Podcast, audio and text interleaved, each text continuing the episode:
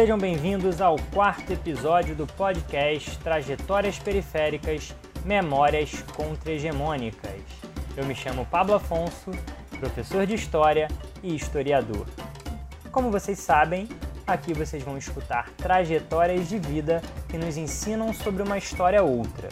Em cada episódio, temos uma trajetória de vida diferente, periférica e contra-hegemônica, com personagens pertencentes a grupos sociais historicamente invisibilizados, mas que conquistam, através de suas lutas, o espaço que lhes é de direito. Aqui você vai ouvir ainda muitas histórias de vida conectadas aos aspectos sociais, políticos e culturais da nossa sociedade. Se você quer saber mais sobre a ideia desse projeto e os conceitos que são trabalhados nele, antes de escutar o episódio de hoje, você pode clicar no nosso episódio piloto de introdução a esses temas que está disponível em nosso podcast. Esse podcast está presente nas principais plataformas de áudio. É só escolher a sua preferida e dar o play. Bom dia, boa tarde, boa noite a todos que estão nos escutando. Hoje nós vamos ter uma entrevista com uma pessoa muito especial. Nós vamos entrevistar a Mônica Cunha. A Mônica Cunha, que é fundadora do Movimento Moleque, técnica em educação, defensora dos direitos humanos atuando principalmente em políticas de defesa da criança e do adolescente e também é, em políticas de gênero, tendo como norte principal o combate ao racismo. Atualmente, Mônica também é suplente na Câmara dos Vereadores do Rio de Janeiro. Seja bem-vinda, Mônica, e muito obrigado por ter aceito o nosso convite. É, bom dia, né? boa tarde é, para quem vai assistir, para quem vai ouvir. E muito obrigada pelo convite, professor Pablo. Eu te agradeço. Mônica, é, eu sempre inicio o, um episódio do nosso podcast pedindo para os convidados conver, é, começarem nos contando é, um pouco sobre as suas trajetórias de vida. Né? Então, eu queria que você começasse me falando um pouquinho sobre você, de onde você vem, como foi a sua infância, me falando um pouco também da sua vida na adolescência, as escolhas, os desafios, mas também sobre suas memórias afetivas de infância. Vamos lá. É, eu sou carioca, né? nascida no bairro de Botafogo, aqui no, no município do Rio de Janeiro. É, tenho 56 anos. Fui uma menina criada com um certo privilégio na minha infância e adolescência, mesmo não sendo criada pelos meus pais biológicos, né? Fui criada pela minha madrinha nesse bairro de Botafogo. Então, é, fui criada com alguns mimos e com algum privilégio. E nesses privilégios tive a oportunidade de estudar em escolas particulares do bairro, né, onde sempre estudou a população branca, e passei algumas situações que hoje eu entendo que foi racismo, mas eu naquela época não tinha noção, então eu não tinha esse entendimento, e muito menos a minha madrinha, que era uma mulher branca, e o meu padrinho era um, um descendente indígena, né? Então eles não tinham essa esse entendimento sobre o racismo, né? Dentro das relações.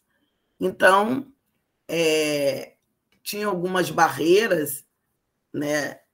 Nesses lugares na qual eu frequentava enquanto infância, como clubes, né, escolas particulares, como eu já falei, enfim.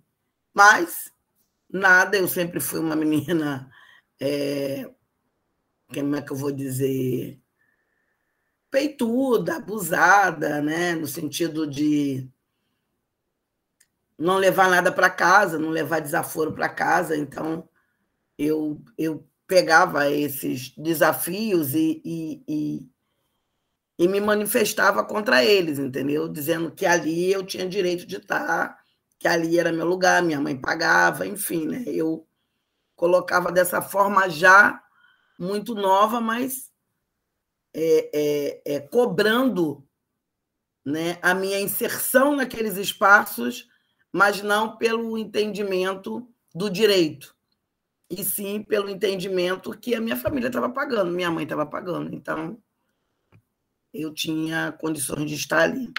Mas nem fazia ideia que um dia né, eu ia cobrar isso de forma é, do direito mesmo, independente de você pagar ou não pelo financeiro, entendeu?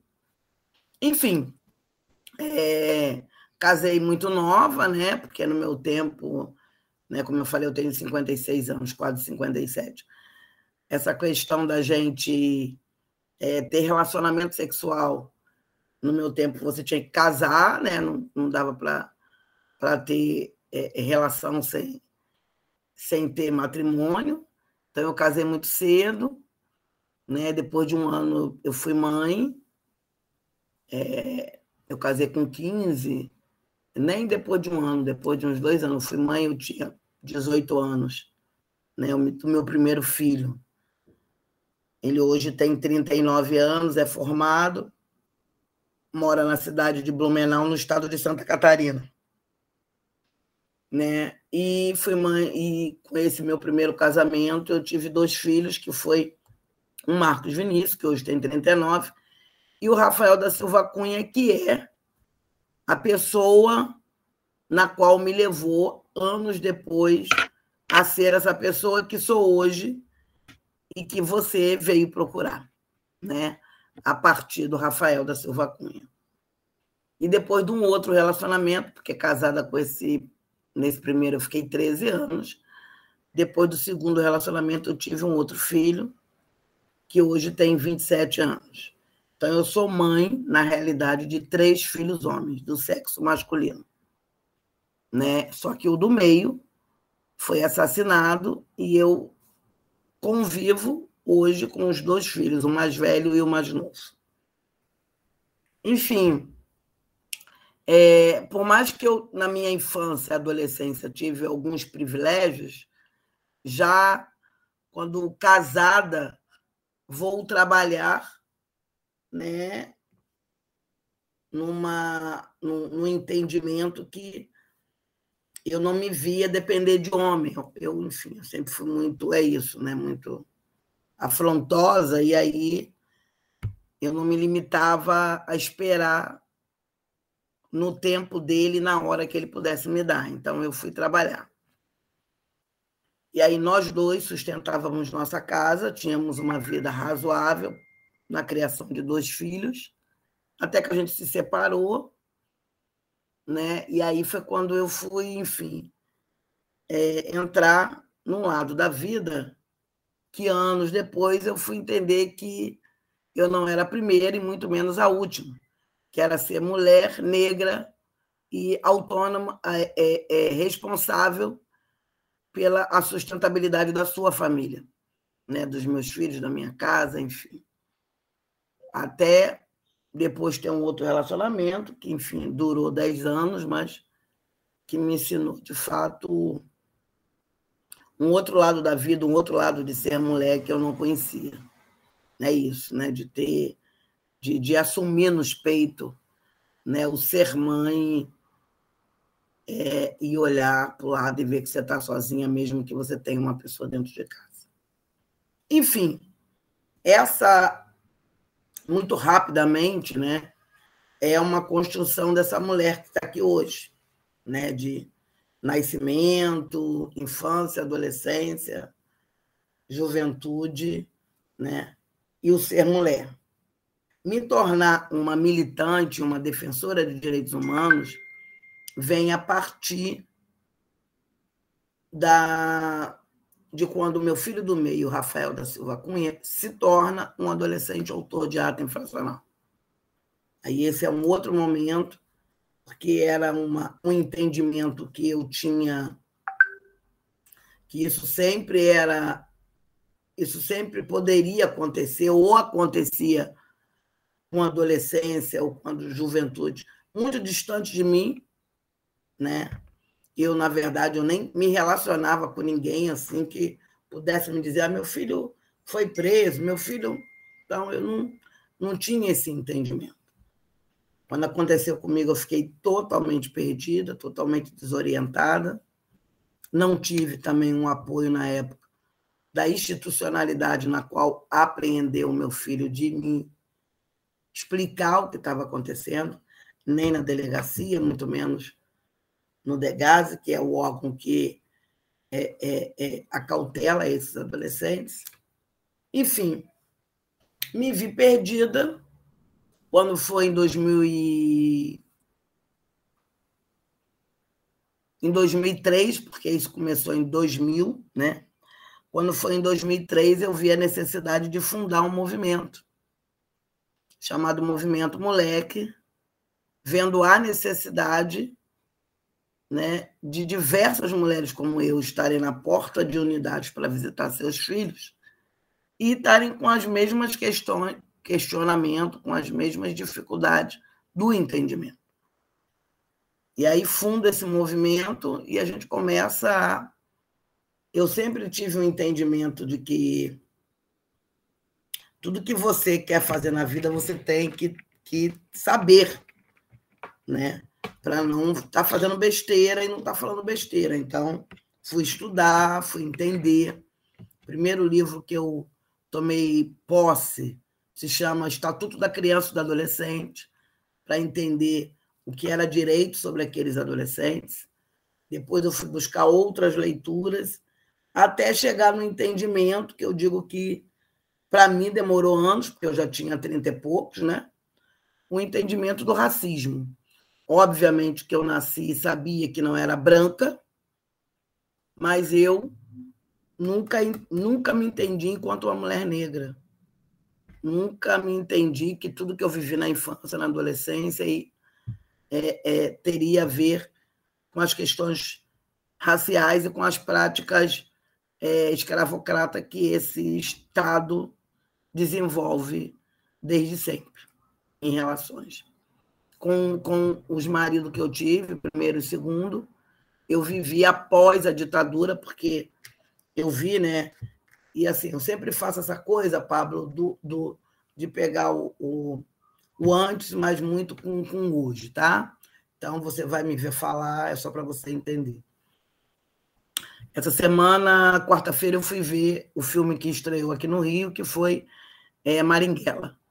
E aí eu me dei conta real, que era uma coisa que eu já tinha, não que eu tinha lido o livro, não que eu tinha lido, mas é óbvio que eu já tinha é, é, já tinha ouvido falar, já tinha lido, já tinha, é, é, é já, já tinha sabido desse, dessa pessoa que existiu e que foi todo um, um, um, um lutador, um guerreiro, né, pelas questões da democracia nesse país.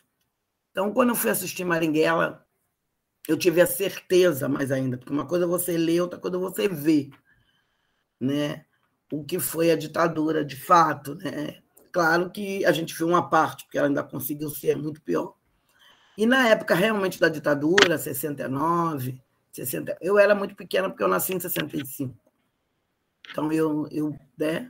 mas na minha adolescência e juventude, eu vivi o reflexo em relações com o homem da ditadura e em relação né, àquele momento, né?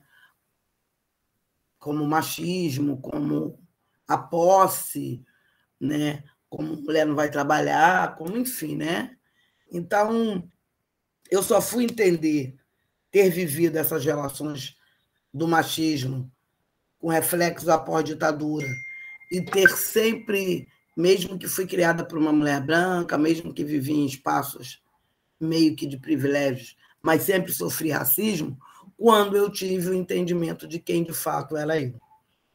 Então, a diferença é, da gente enfrentar as violações é quando você entende por que sofre, quem é você, por que você passa e passou ou passa por aquelas situações.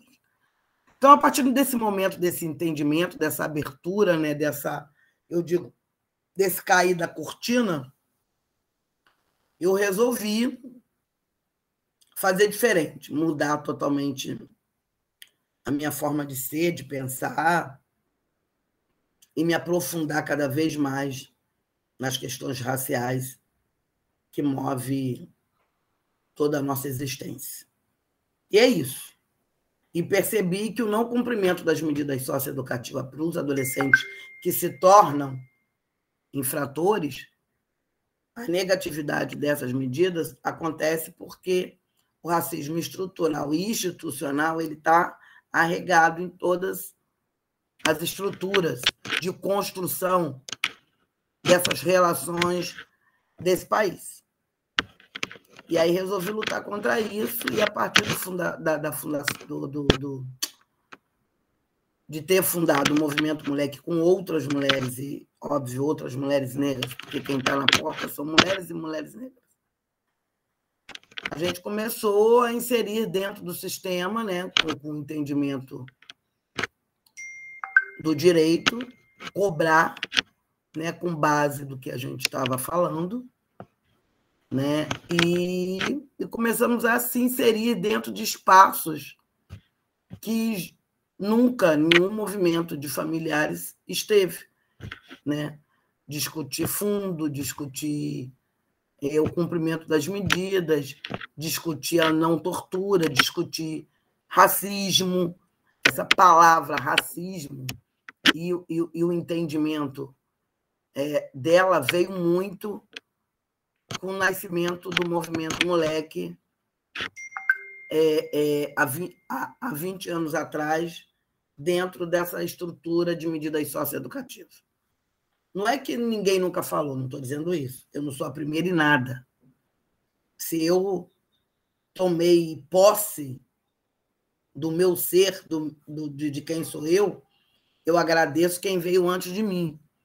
Porque é, é, é outras ancestrais foi que é, me fizeram é, é, eu entender quem era eu.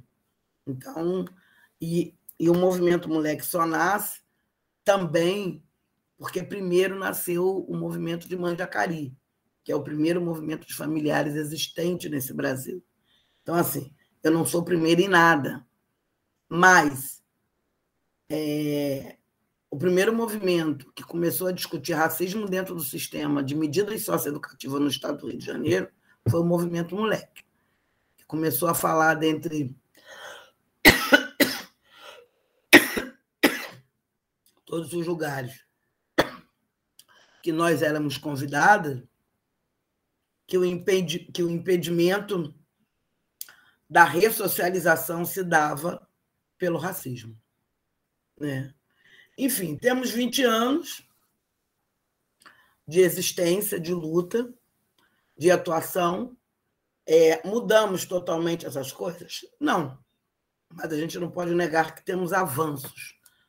O avanço é, é esses poderes em saber da nossa existência. Hoje a gente tem um STF hoje e sabe quem é Movimento Moleque.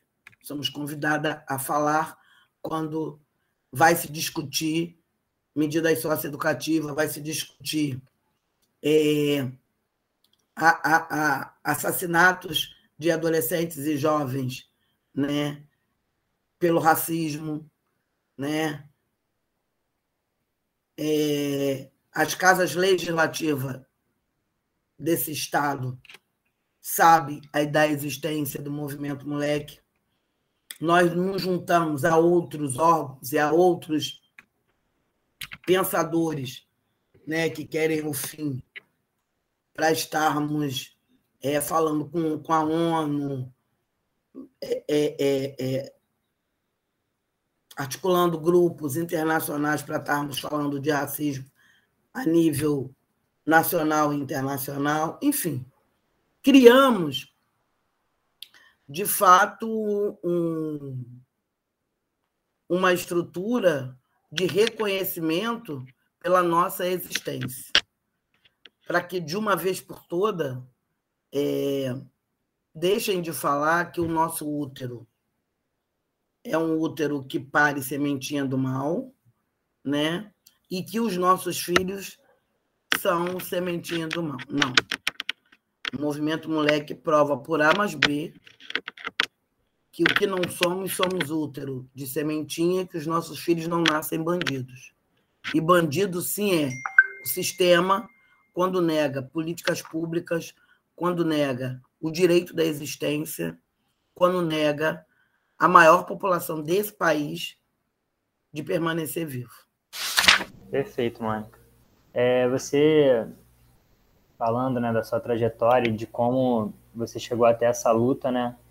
E você hoje é, participa do front né, em vários projetos e, e, e também como hoje é, é na, na, política formal também, né, como suplente na, na, na Câmara dos Vereadores. É, você é uma defensora dos direitos humanos. O movimento Moleque que você citou, né, ele, se não me engano, é parte também da rede de comunidades e movimentos contra a violência, né? Foi, é... hoje não é mais, Pablo.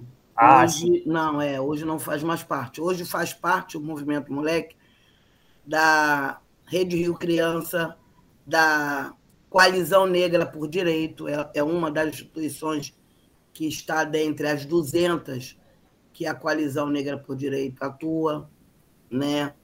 Está dentro do Comitê de Prevenção e Combate ao Homicídio de Criança e Adolescente, que é, tem o comitê no Ceará, do Rio e hoje também em São Paulo, iniciando pela Unicef.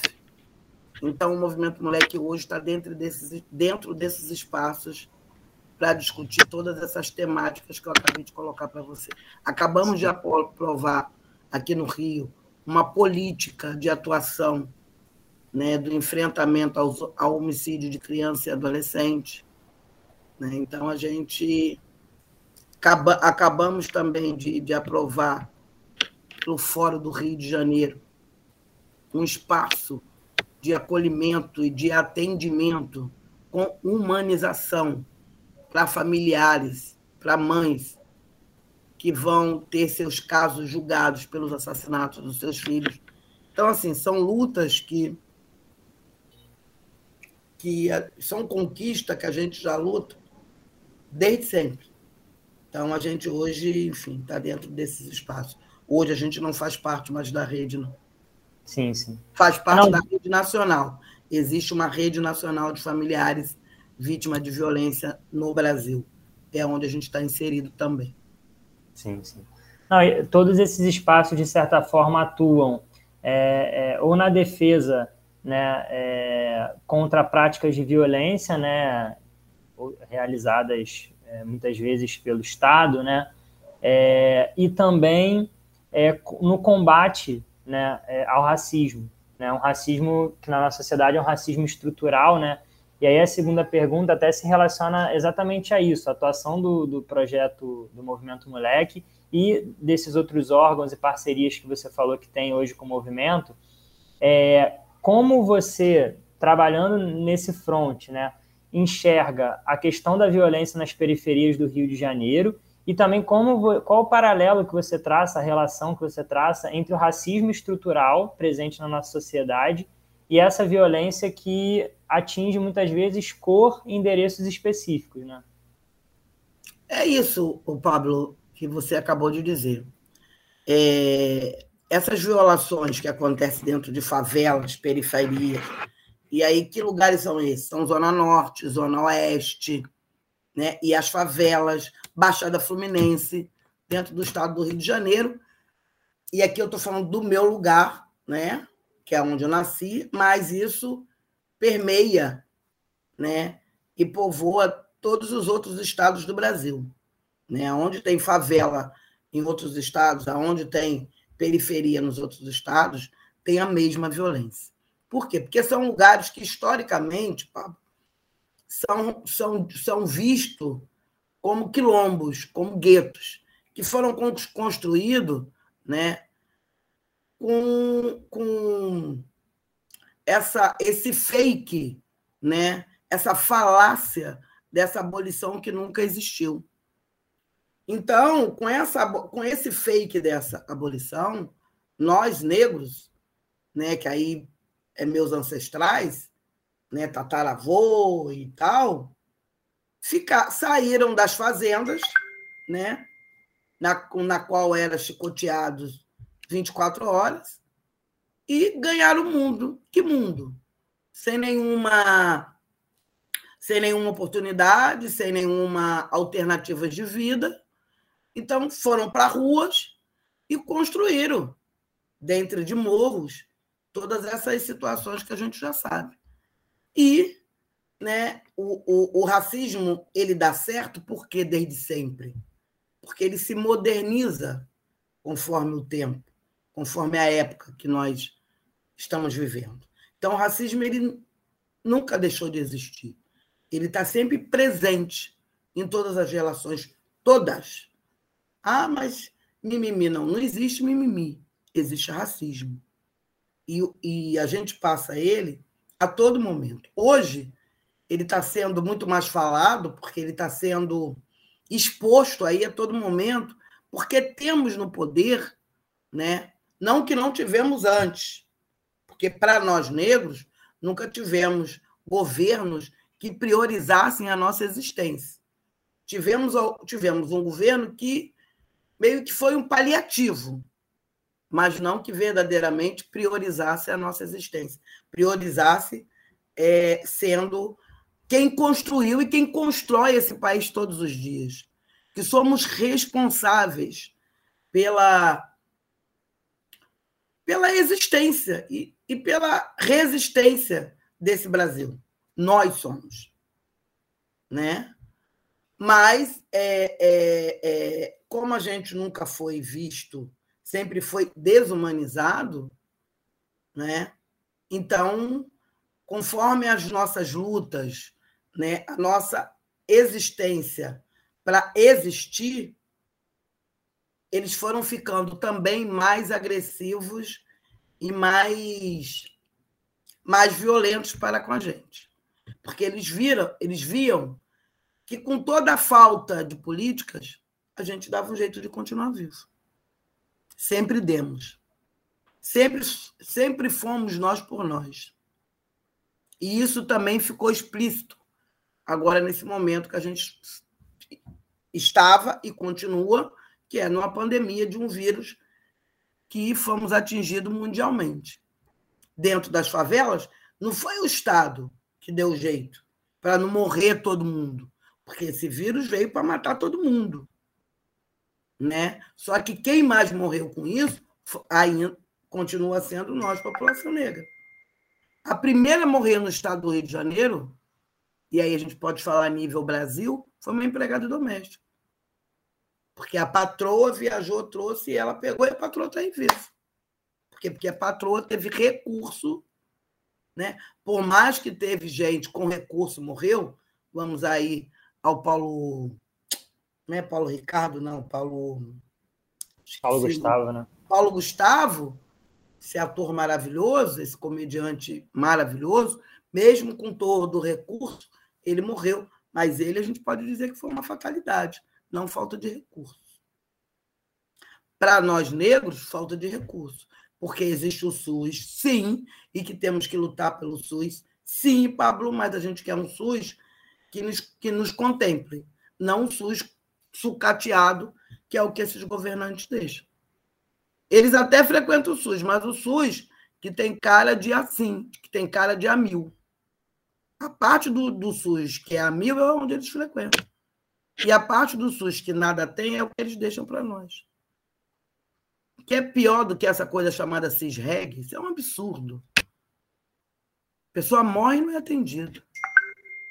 As pessoas hoje não têm remédio para o primeiro vírus, quer dizer, primeiro não, né? Para um dos vírus que também separou a humanidade, que foi o, o vírus HIV, que agora esse imbecil, para ser mais uma vez negacionista, é, é, é, é bota em conciliação que, que quem toma a vacina tem maior número de, estar contaminado com o vírus HIV. Quer dizer, ele sempre fazendo coisa com que é, é, é, é, é nós da humanidade que temos também que temos pouco entendimento, porque é, temos a nossa educação sucateada, negada, né? Então, vamos cair nessa conversa, quando ele fala né, para uma nação. Porque quem tem um entendimento, quem tem um, um, um, todo um saber, né, não vai cair nessa conversa fiada. Mas quem não tem, vai. É isso. Então, assim, todo essa, é, esse negacionismo, sobretudo para nós, né, a gente sempre teve que dar um jeito. E a gente vem vivendo. E a partir desse dar um jeito, né, a gente conseguiu botar filhos em universidade, mesmo trabalhando nas casas de família, mesmo tra trabalhando nos, nos, nos, trabalhos subalternos. Então, a gente né, conseguiu formar alguns, conseguimos comprar, que seja na favela, nossos barracos, melhorar as nossas vidas. E isso, cada vez mais, incomodou, porque é, é, é, é a branquitude entendendo que a gente está tomando os espaços deles que a gente está sentada numa universidade do lado do filho dele, que a gente está fazendo um concurso junto com o filho deles. Né? Então, a preocupação deles da gente tirar os espaços, né? tirar a mamata. Essa é a, é a realidade. Enfim, e aí foi aonde esse ódio e toda essa situação que hoje está exposta cresceu cada vez mais, entendeu, Pablo? Para nós. Então, mas também, em contrapartida, é isso. O ódio cresceu, o, é, é, é, é, o negacionismo ficou ainda maior, mas também a gente viu o tamanho, e todo mundo está vendo o tamanho que nos tornamos. Hoje nós não podemos dizer que temos um ou dois na universidade, nós temos alguns. Não somos a maioria, mas temos alguns. Temos alguns também espaço de poder temos alguns, enfim. É, é, é, é, essa articulação que eu estou e que muito me orgulho, chamada Coalizão Negra por Direito, ela, com essa pandemia, ela é, você consegue ver esse desenho dentro do Brasil né, em outros países, Pablo, aonde nós estamos. E aí a coalizão, como, como o nome já diz, com propriedade, ela consegue ela conseguiu agregar né, esses negros né, com esse entendimento, mas que não estavam articulados, para que se articulasse e entendesse quem somos, o poder que somos, e que, e que temos que inserir, né, dentre mais ainda dentro desses espaços de poder, barrando esse racismo e assumindo esses lugares. Porque só vamos, de fato, é, é, ter o fim desse racismo, que não é hoje, nem amanhã e nem depois da manhã, é quando nós ocuparmos esses espaços de poder, entendeu? E passar para outros nossos que virão. Aí sim a gente começa a mudar essa política de negacionismo. Essa política que sempre foi total negada para nós. Então, eu estou dentro disso porque acredito que nem esse meu filho de 39, muito menos o de 27, também vão ver isso. Mas os meus netos vão. Eu tenho uma neta de 21, ela pode pegar parte quando ela tiver lá 50 anos. Mas o meu neto de 3 anos, meu neto, eles vão né, é, ocupar sem estar dessa, nessa situação que a gente está hoje. Você está me entendendo? Porque a avó deles e outros vão deixar, porque outros deixaram para mim estar aqui agora com você, e eu vou deixar um outro, um outro lugar muito melhor para os meus e para outros ocuparem. Você está me entendendo? Então, essa certeza eu tenho absoluta. Sei que agora a gente está se ferrando muito, né? muito, muito, muito. Então, lutando para continuarmos vivos, né? para que a gente continue, que a gente tenha o, o maior número para continuar aí nessa luta, porque essa luta também ainda não pode ser só da juventude. Ela tem que ser da juventude, mas nós temos que estar na retaguarda. Nós temos que estar nessa orientação. Né? Não dá só para dizer que a juventude tem que ganhar tudo sozinha. Não. Não, não, não. Porque também essa juventude que hoje está muito potente, né? Com a invenção da internet, a globalização, com tudo isso que não era no meu tempo de jovem, mas também ela trouxe um adoecimento muito grande. Então, os jovens eles estão caindo muito é, com muita frequência, né? E, e, e, mentalmente. Né? As doenças psíquicas estão atingindo aos nossos jovens negros é, com muito mais.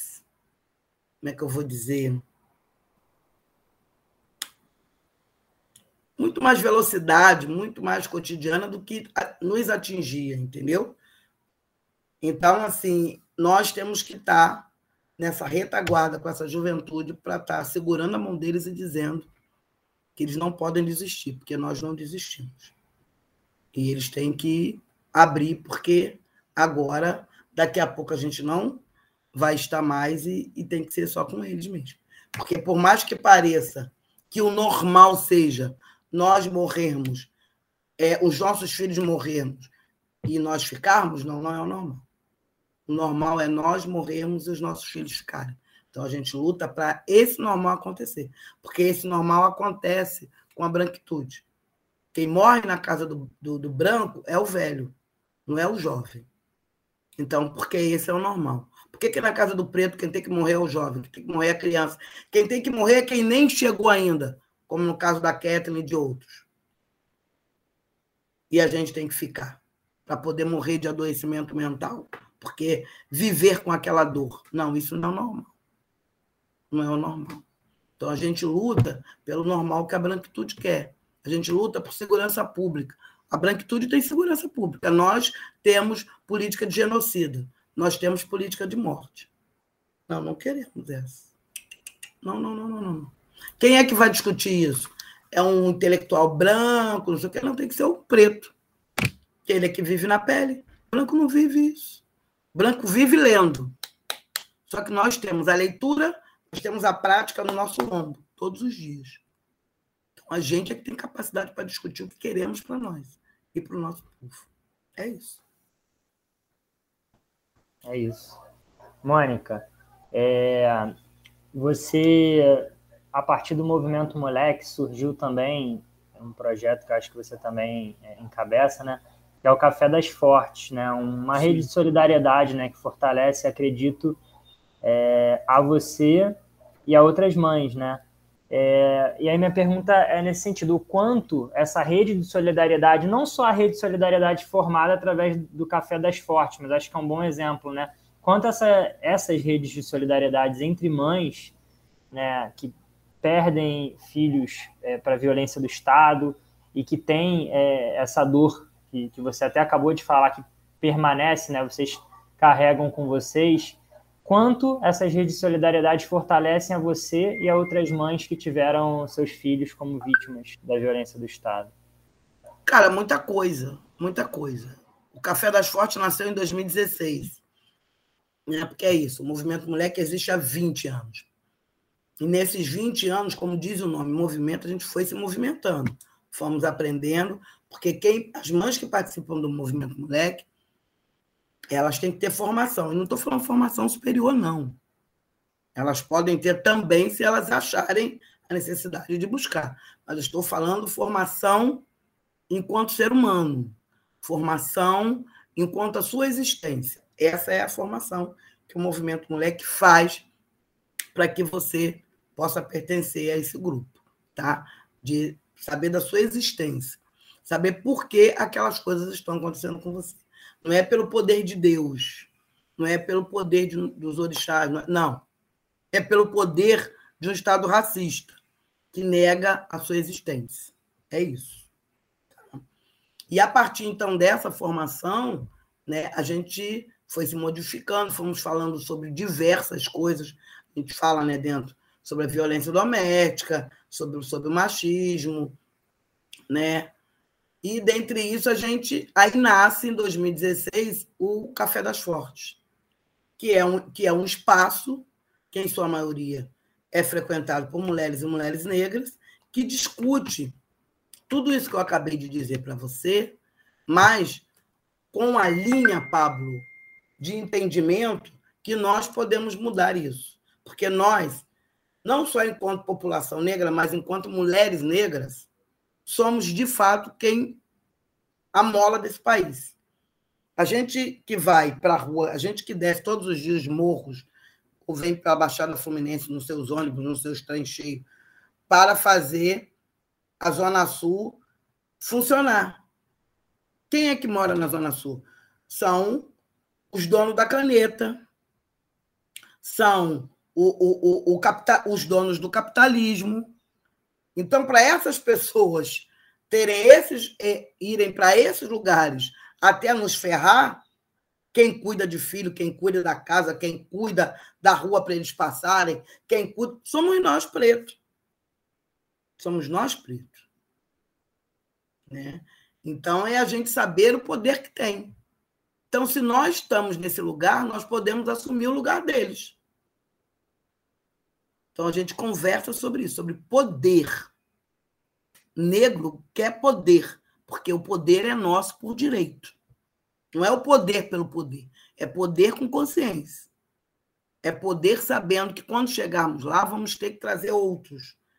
Essa é, é, é, é a dobradinha que o preto faz no entendimento de estar no poder. Claro, aí você pode falar comigo, é, mas a gente tem, tem lá esse boneco que o Bolsonaro pegou debaixo do braço. É. Ele é preto, sim, mas ele é, é, é, é quis ser um, um, ventrílogo na mão desse infeliz do presidente. Ele, dessa forma, ele acha que ele não quer, nem ele, nem o outro lá do, do da Fundação Palmares, acha que o poder, que o lugar de poder que eles, eles exercem não tem que ser para outros, tem que ser só para eles, né? sendo os únicos, e só fazer co é, coligações com quem viola para poder outros não chegarem lá. É para ficar só eles. Entendeu? Só que esse não é o normal nosso. O normal nosso é lutarmos para outros chegarem. Quando a gente luta por poder.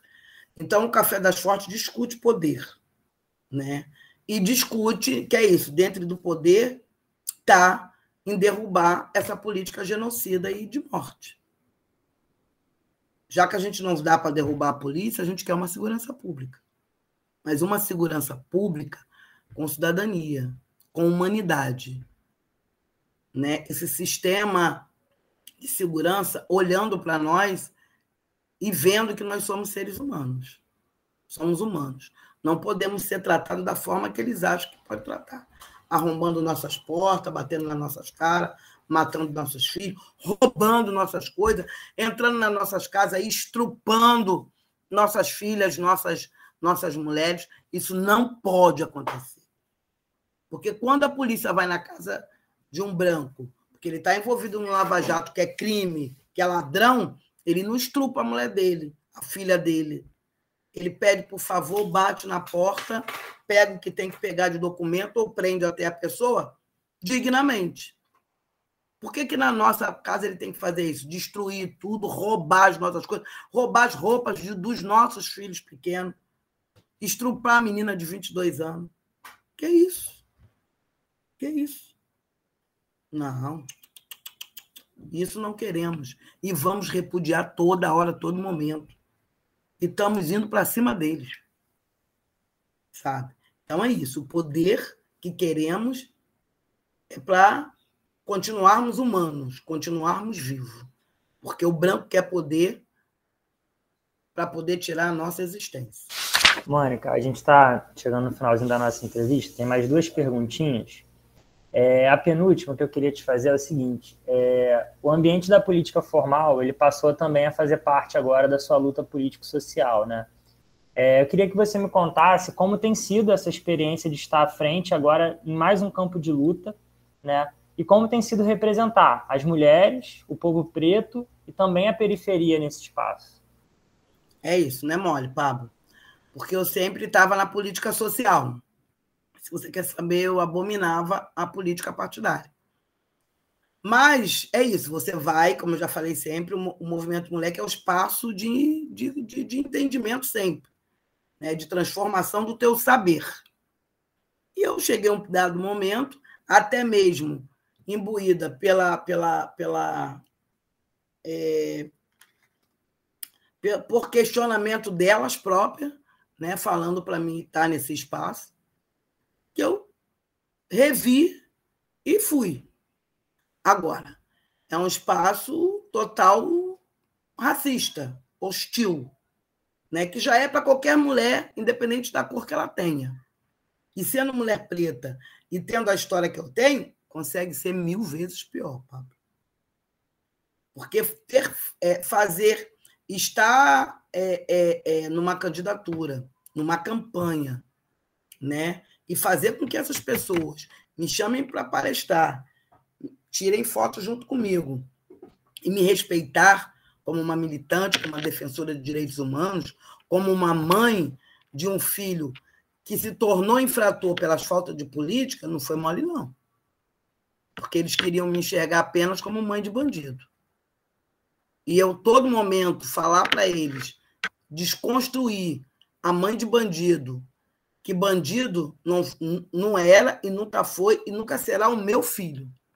E bandido, sim, é quem nega as políticas públicas a essa população.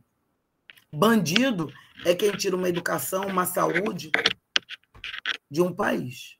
Então, não foi mole. Então, assim, eu tive que me reinventar sabe? E tive que trazer elas junto comigo a todo momento, porque se eu estou sozinha, eu não, não suportaria. Que é isso, já é um, um, um corpo com uma carcaça cansada. Mas eu, te, eu tive todo o tempo essas mães junto comigo, essas pessoas, é, essas, esses militantes, esses parceiros institucionais, não institucionais, de 20 anos. Então, eu trouxe 20 anos colado em mim, Pablo, nessa campanha. Foi por isso que eu me tornei a segunda suplente do PSOL. Porque eu tive a contribuição de todos, porque senão eu não chegaria. Tanto que a minha campanha, o nome era Vou Chegar de Bonde, porque foi exatamente o que eu fiz. Cheguei de bonde, entendeu? E é o que eu vou fazer e espero, espero acontecer no final de 2022, né?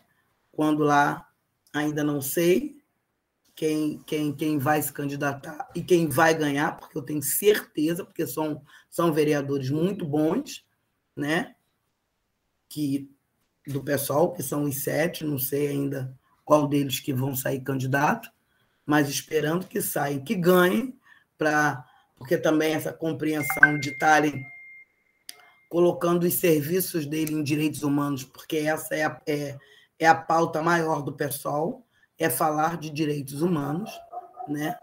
Então, os vereadores todos eleitos têm essa pauta, e aí eles estarem é, é, é, dando essa contribuição em outras esferas, né? porque a gente sabe o quanto é necessário a gente estar inserido em tudo, e nós somos muito poucos, a verdade é essa.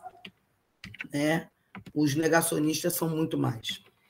E aí eu assumi esse lugar para que, de fato, a gente assuma lá o nosso lugar e chegar de bonde e tomando aquela Câmara toda, de todas, de todas essas, essas demandas que me acompanham 20 anos. Perfeito, Moa. É, para a gente fechar, tem uma pergunta que assim é, ela é mais abrangente, é, mas ao mesmo tempo toca nos aspectos mais é, pessoais, né, que correlacionam a, a trajetória pessoal com a luta político-social, né? Eu queria, por último, que você me dissesse quais os aspectos, quais são os aspectos que você mais valoriza na sua trajetória até aqui como fundantes da pessoa que você é hoje. Deixa eu te falar. Você me fez uma pergunta aí do Café das Fortes, eu acabei, respondi, mas eu, eu eu me esqueci nessa, foi até na hora que meu filho ligou. Construir o Café das Fortes e, construir o movimento moleque, vamos lá, construir o movimento moleque primeiro, eu digo sempre que foi uma necessidade minha, em primeiro lugar, e perceber a necessidade das outras. A continuidade do movimento é. Quer dizer, a continuidade da minha existência é continuar dentro do movimento mulher. Para que a Mônica Cunha existe, exista, o movimento mulher tem que continuar existindo. E o Café das Fortes foi é, o trampolim que depois eu vim entender, né, para me estar nesse lugar do, da política partidária. Porque eu escutava todas aquelas demandas e via que tudo que a gente já tinha feito na política social não é que tinha se esgotado, mas a gente já poderia, já tinha acúmulo para estar tá indo para esse lugar do político partidário, né? Então, assim, estar ligado, estar ligada dentro do movimento moleque, do, da, do Café das Fortes, Pablo, é minha é o ar que eu respiro. É porque eu existo. Eu pari três filhos homens, como eu iniciei falando para você.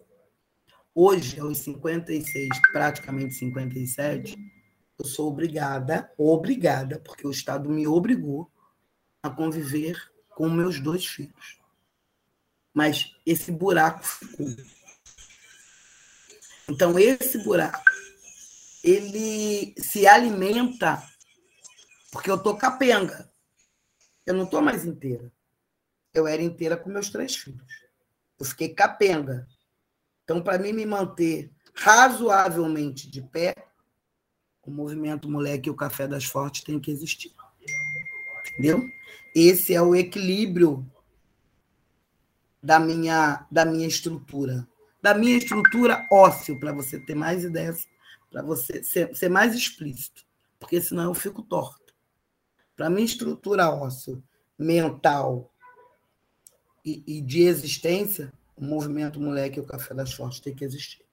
Senão não tem a menor condição de eu continuar, de eu continuar existindo. É isso. Mônica, eu queria agradecer demais, demais a nossa conversa.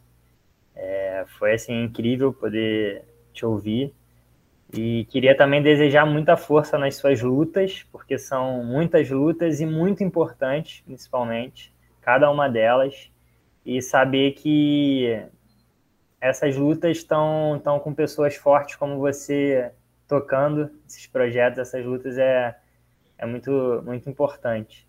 Agradecer demais. Se você quiser falar mais alguma coisa para finalizar, desejar mais alguma coisa, pode ficar à vontade, a palavra é toda sua.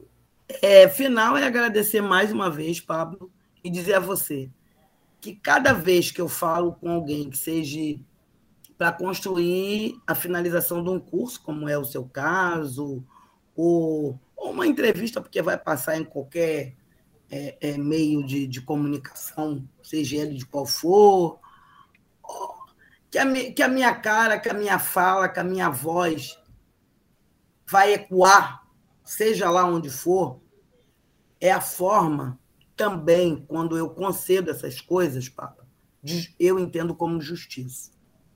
Por quê? Porque a justiça real que a gente conhece, que a gente, desde pequenininho, ah, não, se você roubou, você vai preso, o juiz vai te julgar, não sei o quê, aquelas coisas que a gente entende desde pequenininho, eu não vou conseguir fazer pelo meu filho. Porque nesse país, é, é, a justiça para ele foi dada com a retirada da sua vida, com a retirada da sua existência. Essa foi a justiça que eles dão aos filhos de mulheres negras, para eles deixarem de existir. Então, para mim não ter que deixar de existir para outros filhos, para minha vida, para os meus netos que tenho sete, que eu amo, eu tive que arrumar fórmulas para isso.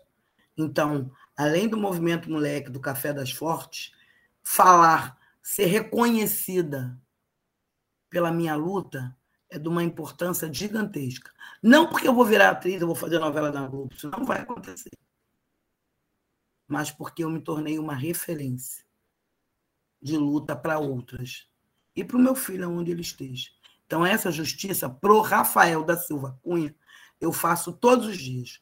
Hoje, no dia 30 de outubro, eu estou fazendo mais uma na qual falar com você, professor Pablo. Muito obrigada, que você tenha um bom final de semana, um bom feriado e até breve. Quando estiver pronto, me mande um link para me assistir. Não tenha dúvida que você é uma referência. Agradecer também a todo mundo que, que nos ouviu até aqui. Até o próximo episódio. Muito obrigado, mãe. Valeu. Tchau, tchau.